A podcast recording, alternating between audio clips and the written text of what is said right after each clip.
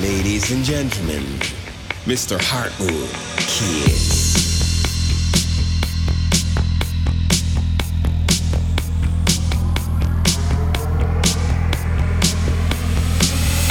Until the next podcast, enjoy the mix. The mix.